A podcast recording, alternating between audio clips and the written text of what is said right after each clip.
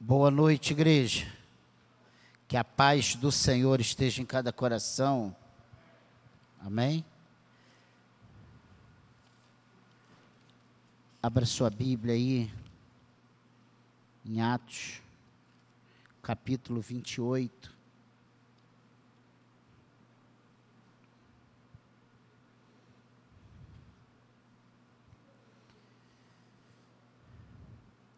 Versículo 2.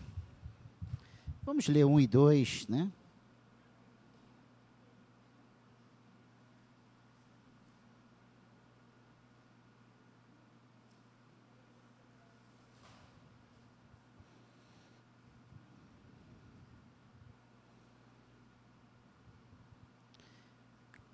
Atos 28, versículo 1, 2, 3.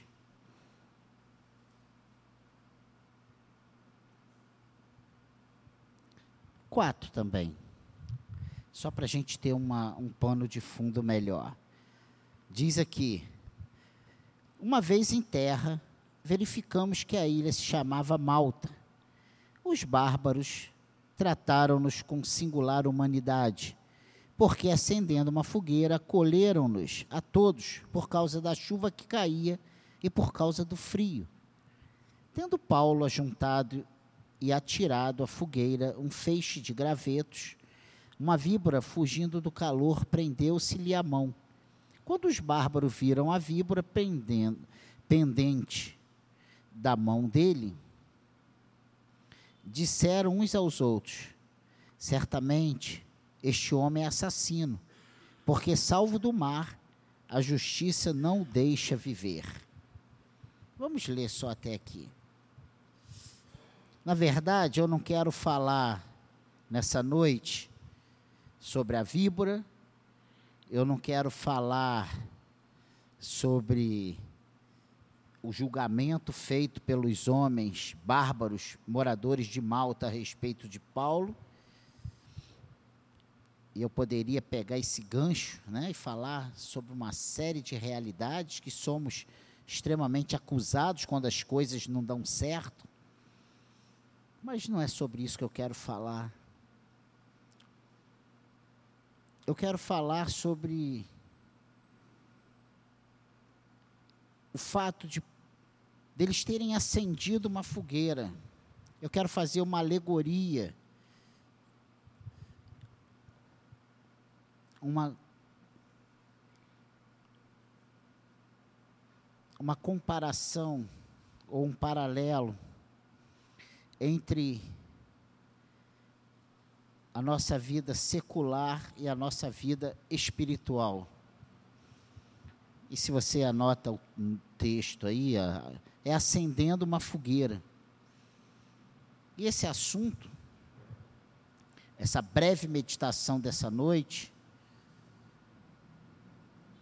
é porque eu tenho pedido isso a Deus, e se você tem chegado cedo, as orações de domingo pela manhã, as duas últimas que eu fiz, eu pedi a Deus, e isso eu tenho pedido isso. Isso tem sido assunto nas orações às terças-feiras, pedindo a Deus que reacenda a chama, né? que reavive os dons que há em nós.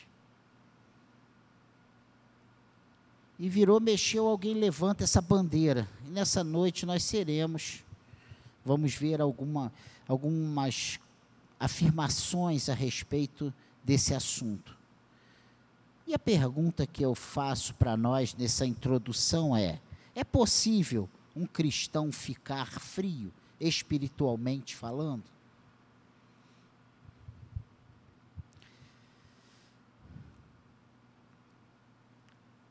Somos capazes de ficar frios. Somos.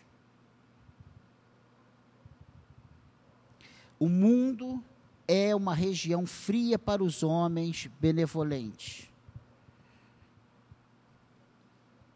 Por causa de nosso pecado inato, somos frios e demasiadamente capaz, capazes de nos tornarmos indiferentes e congelados. E isso tem sido uma preocupação. Se nós formos ver a, a, a visão de João lá na ilha de Patmos, quando ele tem a revelação do Apocalipse, existe carta às sete igrejas. E nessa, e numa dessas cartas, estava dizendo que a igreja tinha deixado o primeiro amor, ela tinha esfriado, ela tinha, ela, ela tinha se desviado de algo importante, que era a comunhão com Deus, a comunhão com os, os irmãos.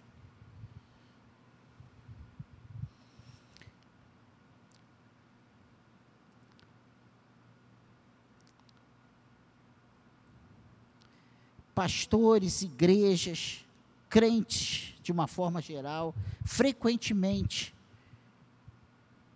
se tornam pessoas frias. Nós começamos muitas vezes a ser racionais demais.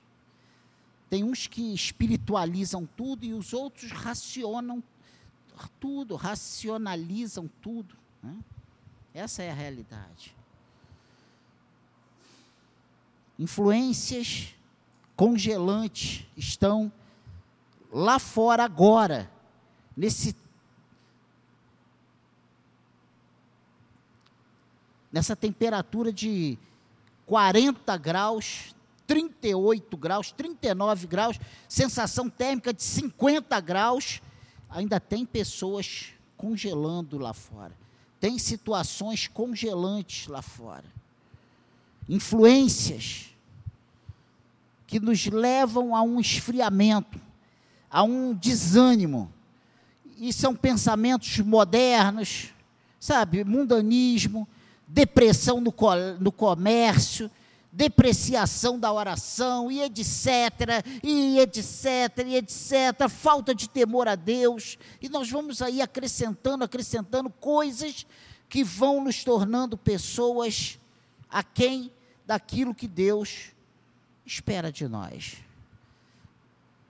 Se nos rendermos ao poder do frio, a princípio nos sentiremos em desconforto, depois de um tempo inativos, tá muito, e aí nós começamos a nos acostumar com essa inatividade, e depois, finalmente, prontos para morrer, e não estamos mais nem aí com a obra de Deus, com o serviço da casa de Deus, com as necessidades da casa de Deus, com a nossa comunhão com Deus, com a nossa vida com Deus, nós deixamos tudo isso de lado e vivemos da forma mais amigável possível com o mundo, com o pecado, com a nossa com as nossas vontades, os nossos desejos e passamos a viver o tudo certo que é isso, pastor? O senhor veio aqui hoje? Não, eu vim aqui hoje falar que nós somos capazes de ficar frios, sim. Queria estar trazendo essa palavra um dia que todos os membros da igreja estivessem presentes. Mas como isso é algo que virou modelo de luxo, e nossa frequência hoje é no máximo 30 pessoas, então, se ficar esperando um dia para isso vir ser falado, nós vamos chegar a 2030 e não vamos ter ainda falado sobre esse assunto. E é bom para nós que estamos aqui nessa noite vigiarmos, acender uma lâmpada, um alerta, uma lâmpada vermelha no nosso coração para que nós possamos pensar a respeito disso. Pastor, mas o senhor leu aqui que Paulo saindo do naufrágio e eles vão dão na ilha de Patmos, de, de Malta, uma ilha frequentada por bárbaros, e eles são acolhidos ali à beira de uma fogueira. É. É só fazendo um paralelo que tudo que nos esfria espiritualmente estão aí fora. Os naufrágios da vida estão aí fora no nosso dia a dia, nas nossas calamidades, nas nossas más notícias, nas nossas preocupações, no nosso, na nossa correria do nosso cotidiano, do trabalho. É trabalho, casa e enfermidade, tá a igreja. E a gente vive numa ciranda, numa roda viva. E conversando com 99,9% das pessoas vivem nessa correria, até os que não trabalham fora, até os que não estudam, até porque só os afazeres de casa já nos consome. Então, irmãos, abra o olho, abra os olhos espirituais nessa noite. Ah, somos capazes de ficar frios, sim. As, os problemas, as sugestões, as nossas vontades, as coisas pertinentes e inerentes à nossa carne, à nossa, aos nossos desejos, sabe? Ao nosso pecado inato, que está ali entranhado no nossa, na nossa natureza caída, elas nos levam gradativamente a um afastamento de Deus. A minha pergunta para nós nessa nossa noite é: nós já tem, você já tinha parado para pensar sobre isso? Você já tinha parado para. Você tem percebido isso na sua vida? Pensa nisso. Ah, pastor, mas aí o senhor está entrando numa. Não, não estou entrando na área que você não é escolhido, que você foi escolhido, que você é um eleito, que você. Não estou entrando nessa. Estou falando na sua vida aqui, nessa, na sua caminhada. Depois que isso acontece no nosso dia a dia. Eu não estou falando de salvação, estou falando de vida cristã. Eu estou falando de vida produtiva com Deus. Eu estou falando da nossa, da nossa comunhão, da nossa santificação, esse, e coisas que. E, e para tudo isso nós precisamos da ajuda do Espírito Santo de Deus. Nós precisamos do Senhor para que esse esfriamento não tome conta da nossa vida. Ah, pastor, então o senhor veio hoje aqui dizer que não tem mais jeito para nós? Muito pelo contrário, eu vim dizer que há meios de aquecimento para nós. Há meio de aquecimento para nós. Nós temos como nos aquecer em meio a esse frio que o mundo aí fora tem tentado, sabe, nos atingir. A palavra de Deus é como fogo, ouvida e lido, ela tende a aquecer o nosso coração. A oração em particular, social e em família, isso é como carvão de lenha, você entende isso? E a meditação e comunhão com Jesus? Sabe o Salmo 39, o que é que diz? Eu vou marcar aqui. E vou lá no Salmo 39.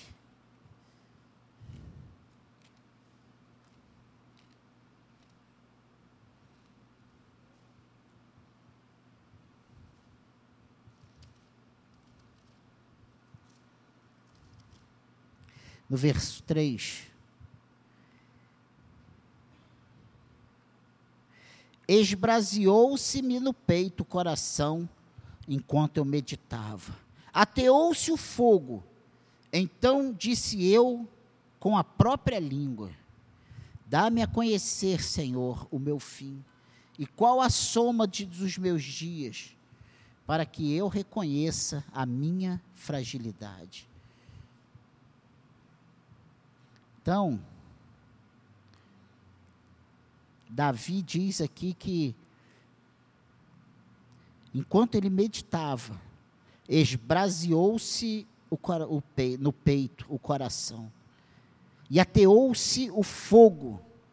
Então, depois que isso acontece, ele, em comunhão com o Senhor, ele pergunta coisas inerentes à sua posteridade.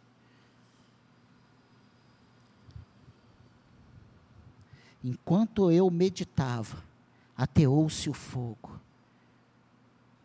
Lá em Lucas, no capítulo 24, quando Jesus caminha com os discípulos e vem falando sobre os acontecimentos daqueles últimos dias, e eles não reconhecem que aquele ali é Jesus, até que eles entram na casa e Jesus desaparece, né?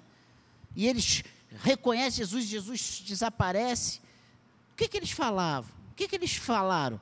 Porventura não nos ardia o coração quando ele no caminho nos falava, Jesus, quando fala conosco, ele aquece o nosso coração. Ele aquece o nosso coração. Então, há meios de aquecimento, sim. A questão é: temos nós falado com Deus, ouvido Deus, temos tido comunhão com Deus, o Espírito Santo tem ministrado ao nosso coração, nós ainda temos valorizado essas coisas.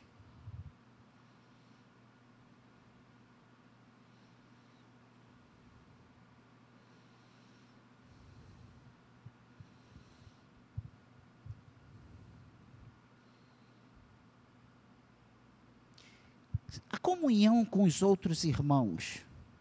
Que tipo de comunhão nós temos buscado? Farra? Festa? Você tem tido comunhão com alguém para meditar nas coisas de Deus, para tomar um café espiritual com alguém na sua casa? Qual tem sido o teor das conversações? Das brincadeiras. Ah, pastor, mas. O que, que a Bíblia nos manda fazer? Jesus diz que erramos por não conhecermos as Escrituras nem o poder de Deus. Malaquias 3,16 diz o seguinte: Então os que temiam ao Senhor falavam uns aos outros, o Senhor atentava e ouvia. Havia um memorial escrito diante dele para os que temem ao Senhor e para os que se lembram do seu nome. É o que temos falado nas nossas reuniões. Na verdade, a nossa função deveria ser de acender fogueiras para outros. Deveríamos acender fogueiras para outros. Nós temos buscado desenvolver a leitura bíblica, a oração, a comunhão. Irmãos, parece uma palavra muito chata, mas olha, não é chata não. Tem nada de chato. Ah, mas eu não aguento mais essa maneira do pastor. Qual maneira que você quer?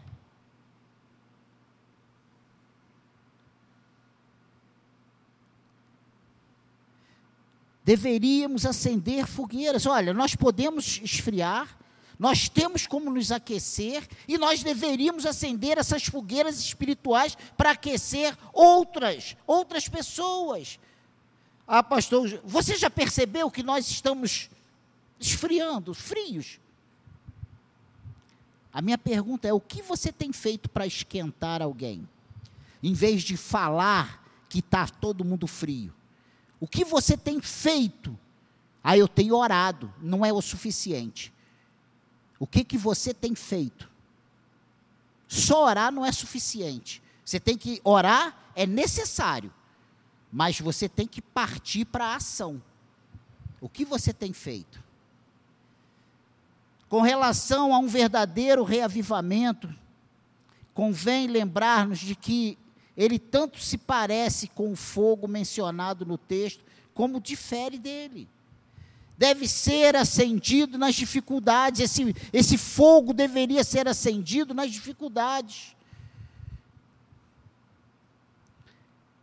E aqui, quando eles acendem o fogo, é porque caía uma chuva e o frio era tremendo. E qual era a solução para esse física para esses refugiados aqui na ilha de Malta? Os náufragos, Paulo e todos os que estavam com ele no navio, foi acender uma, uma, uma fogueira por causa da chuva que caía.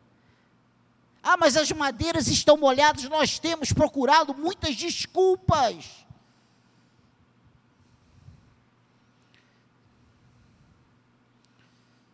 Ah, o coração, ah, eles não querem. vamos fazer a nossa parte, e eu estou incluso nisso. Eu preciso fazer a minha parte.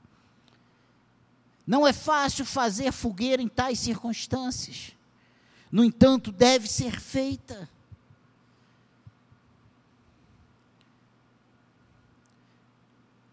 Às vezes nós temos uma cosmovisão errada a respeito de como nos aproximar de algumas pessoas. Ah, mas eu fiz, me aproximei desse jeito para me entrosar. Espera aí, mas você está influenciando ele ou ele está te influenciando? O gelado está te influenciando a cada vez você ficar mais frio, ou você está aquecendo o gelado e trazendo o gelado para as coisas de Deus? Porque não é só vir à igreja, é induzir um hábito de leitura, induzir um hábito de oração, mostrar que ele, essa pessoa precisa de Cristo vivo no seu coração, do agir do Espírito Santo. O fogo que necessitamos não pode, contudo, ser aceso por bárbaros. A chama deve vir do alto, deve vir do Senhor. Não é bárbaros que vai acender fogueiras. Quem vai acender a fogueira é o Espírito Santo de Deus. Uma vez acesa a chama, a fogueira começa com os pequenos, os pequenos gravetos são bons para acender o fogo. Mas nós queremos os grandes. Ah, o pastor não veio, o diácono não veio, o, o irmão de 30 anos de convertido não veio. E você, o que você tem feito? Ah, mas eu sou só uma criança, eu sou só tão um novo. Não importa. Você tem orado?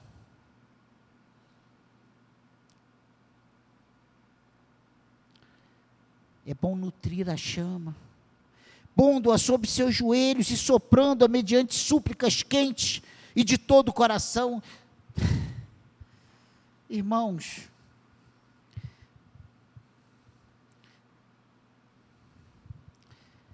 só a misericórdia de Deus para nos fazer continuar.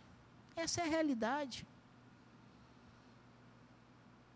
Porque nós estamos vivendo uma apatia é uma realidade.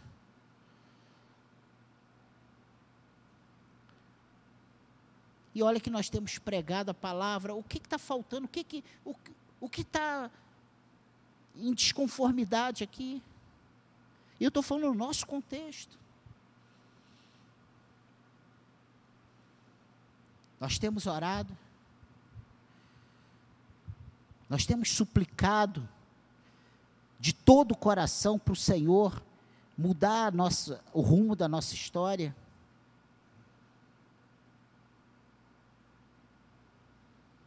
Mas nós temos é passado a mão na impunidade, no pecado, no erro, e nós estamos convertendo coisas erradas em coisas certas, nós temos tirado suposições, nós temos tirado conclusões, e nós temos vivido um esfriamento.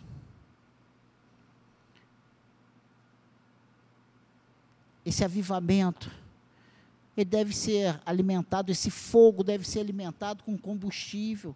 Pense no grande Paulo apanhando um feixe de gravetos. Que cada um de nós possamos trazer a nossa porção. O fogo é de grande utilidade, mas pode reavivar mais do que uma víbora. Graças a Deus, né, que o fogo aqui é, reativou a criatura para a vitalidade venenosa, né? mas também a destruiu. Paulo sacode ela no fogo e ela fica, se queima lá. E para nós fecharmos esse pensamento, como manter o calor espiritual? Precisamos de quatro instruções simples, básicas.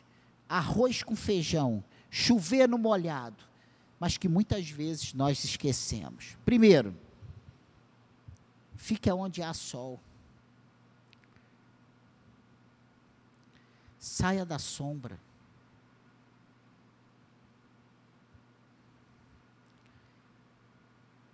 Nós estamos buscando sombra e água fresca. A verdade é essa. Nós temos chegado na casa de Deus e transferido todo o nosso cansaço, o nosso esgotamento na nossa casa, na nossa família, com os nossos problemas, com as nossas enfermidades, com o nosso trabalho. A gente chega aqui esgotado e a gente acha que tem que chegar aqui, sentar e cochilar. Essa é a realidade, espiritualmente falando. Fique onde há sol. Sob seus raios bendito há calor e conforto. Saia da sombra. Saia da sombra. É a primeira coisa que precisamos seguir, a primeira instrução. Fique onde há sol. Saia da sombra. Você que precisa se aquecer, você precisa ficar debaixo do sol. Aonde? Que sol é esse? O sol da justiça. O sol que vem do Senhor que vem da palavra de Deus, esse calor que aquece o nosso coração.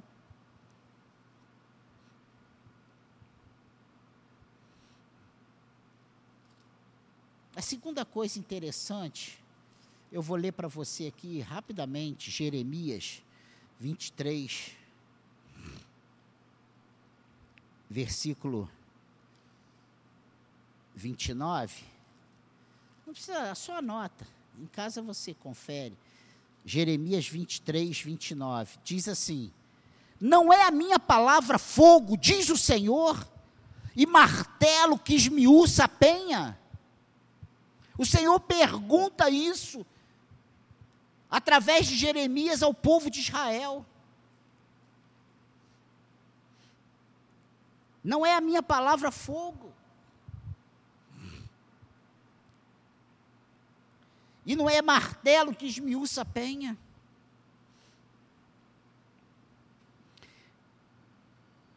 Então fique onde há sol, fique perto do fogo. Mantenha-se em movimento e em ação, é a terceira coisa. Não desanime. E eu não estou dizendo que não dá vontade, mas eu estou falando para não ficarmos parados.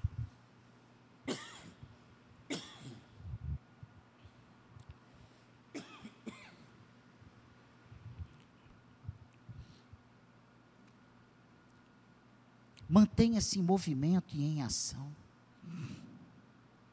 Ativando a graça e o dom que há em você. Saia da zona de conforto. Largue a acomodação.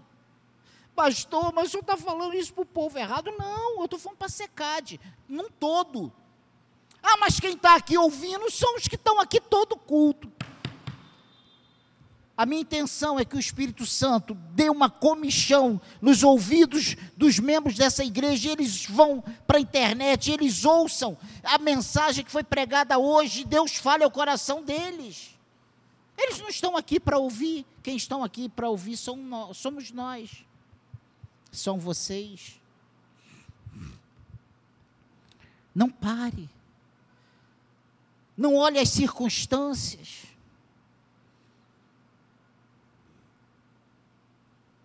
Não se acomode.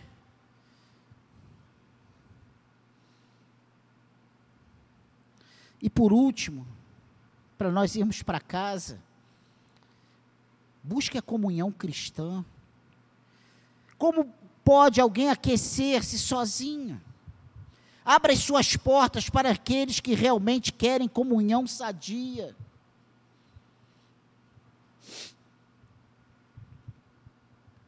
Não chame para falar de ninguém. Não chame para, chame para orar. Olha, vem tomar um café comigo. Vamos orar?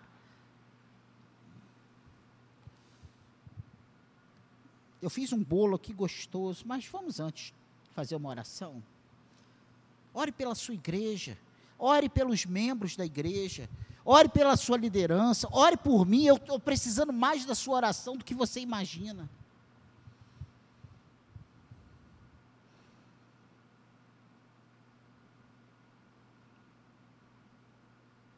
Que o Espírito do Senhor nos guie a toda a verdade, nos ajude a nos aquecer. Que o Senhor se agrade de nós. Fique onde há sol. Fique perto do fogo. Mantenha-se em movimento e em ação, mesmo que você olhando não veja, sabe, mesmo que você esteja no mesmo estado de Jeremias. Senhor, quem ouviu a minha pregação? Senhor, quem está dando crédito ao que eu estou falando, não interessa, nós estamos aqui fazendo.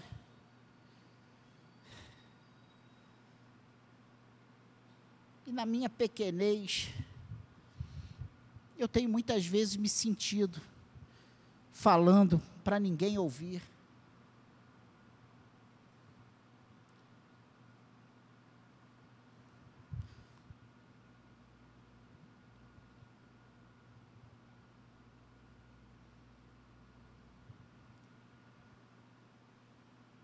Eu não gosto de pregar em outras igrejas. E domingo à noite eu fui pregar em outra igreja.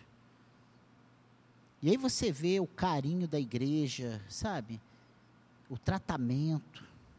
Não é comigo, não. Com o pastor deles.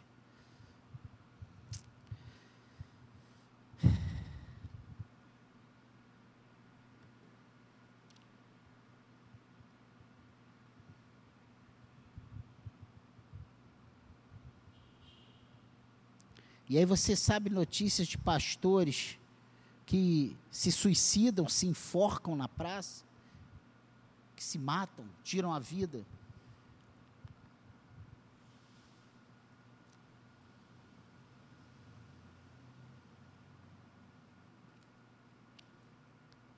E eu, eu tenho certeza que no dia lá do caixão, lá do sepultamento, todo mundo chorando, dizendo que amava muito aquele pastor mas enquanto ele estava vivo, só levou bolacha. Bordoada na cabeça, incompreensão, desaforo. E achando que o pastor era o empregado deles. Que Deus tenha misericórdia. Porque esse sentimento talvez seja o que está no teu coração também. Ninguém cuida de mim.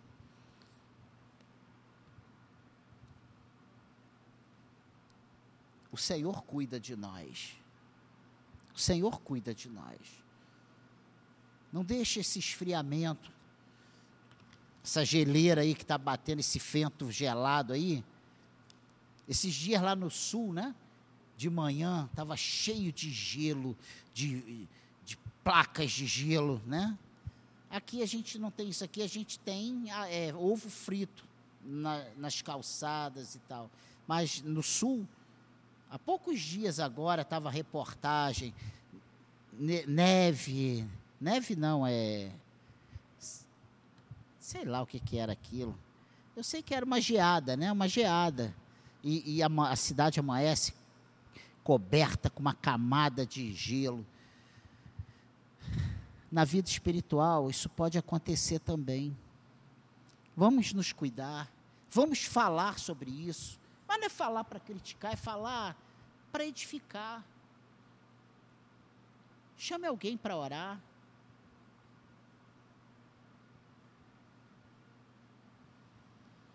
E eu tenho olhado para mim. Eu tenho conversado demais, eu tenho brincado demais. Você chamou alguém para orar hoje aqui dentro, antes do culto? A gente conversa, a gente conta coisa. Eu estou falando de mim. Estou falando de você, não estou falando de mim.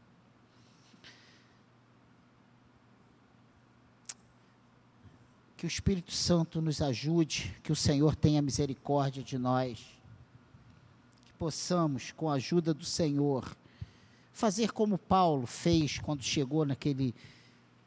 Ele poderia estar dizendo que estava exausto, porque ele lutou pra, contra a, né, pela própria vida, em favor da sua vida, contra aquelas ondas brabas, aquele mar agitado, até que chegou na praia.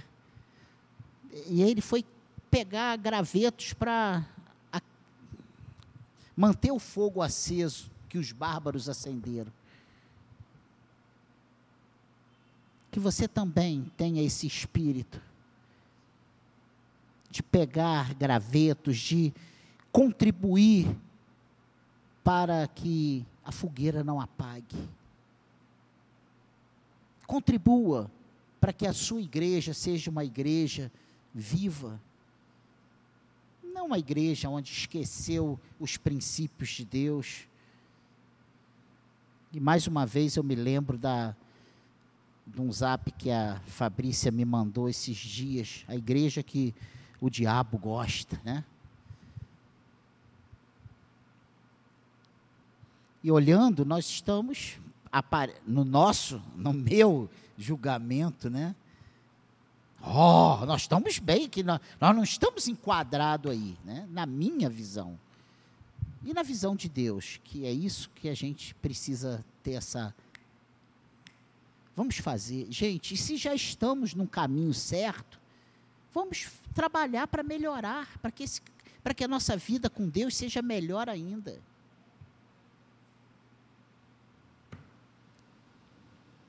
Eu tenho pensado muito em pessoas que já frequentaram conosco, desde os adolescentes, que viveram. Ah, aí hoje a desculpa é que nós. Ah, não, e os que já. Ah, e estão no mundo do mesmo jeito. Não é essa desculpa.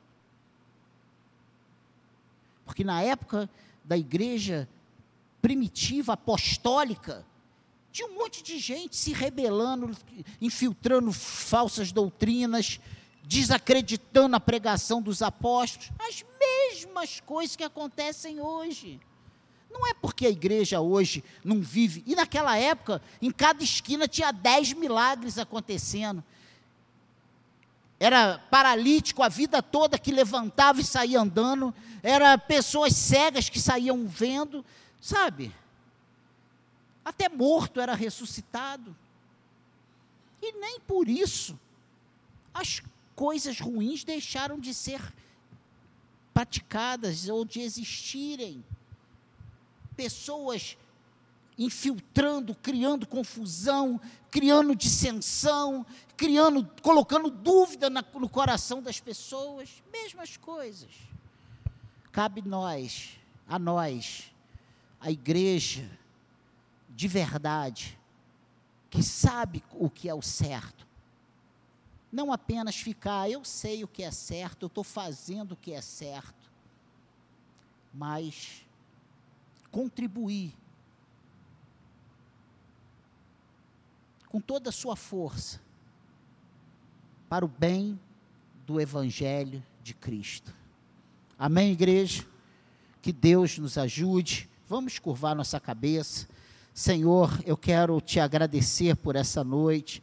Pai querido, que essa palavra entre no nosso coração, que essa palavra nos incomode. É para nos incomodar, Senhor. Não é para a gente sair daqui, ah, o pastor falou uma coisa não tinha nada a ver. Tem a ver sim, Senhor. Porque todos nós podemos dar uma contribuição maior do que temos dado. Nós só temos nos preocupado com contribuição financeira, mas temos nos esquecido do serviço, do envolvimento, do coração, do tempo, tanta coisa.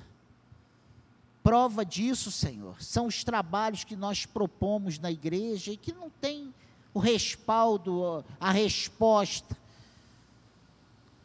Casados para sempre, paz para toda a vida estudo bíblico, trabalho com os adolescentes, envolvimento dos pais dos adolescentes, departamento infantil, música. Nós temos, Senhor, feito quando dá, como dá, e tem os que fazem com toda a força de coração, mas esses estão, Senhor, com meio palmo de língua para fora, fazendo há muitos anos, Senhor. Pai querido, em nome de Jesus, como foi constatado há poucos meses atrás, o trabalho que começamos aqui, Senhor, com os homens. Senhor, que não tenha que ser um só a morrer, se doar até morrer, Senhor, não.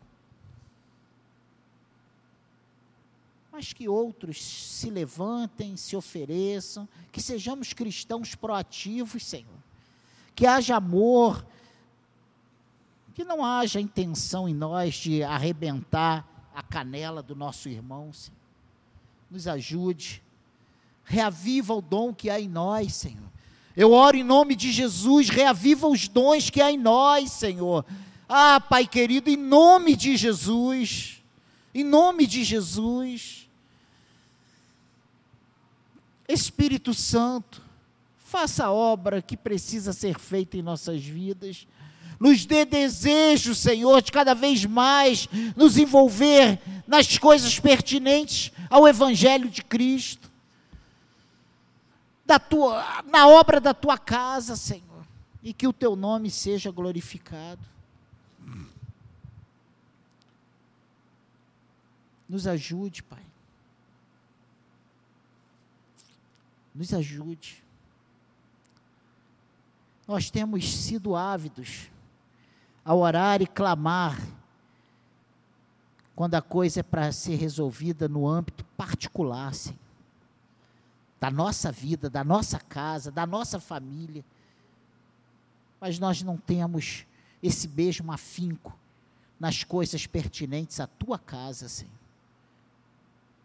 Nós oramos, clamamos quando a enfermidade bate à nossa porta. Nós oramos e clamamos quando as contas batem à nossa porta. Nós clamamos, pedimos milagres, Senhor, mas nós não agimos com esse afinco nas coisas pertinentes à tua casa, Senhor. Ajuda-nos, ó Deus, a fazermos isso também nas coisas espirituais, nas coisas pertinentes à obra do Senhor. Que em tudo isso o teu nome seja glorificado. Amém, igreja?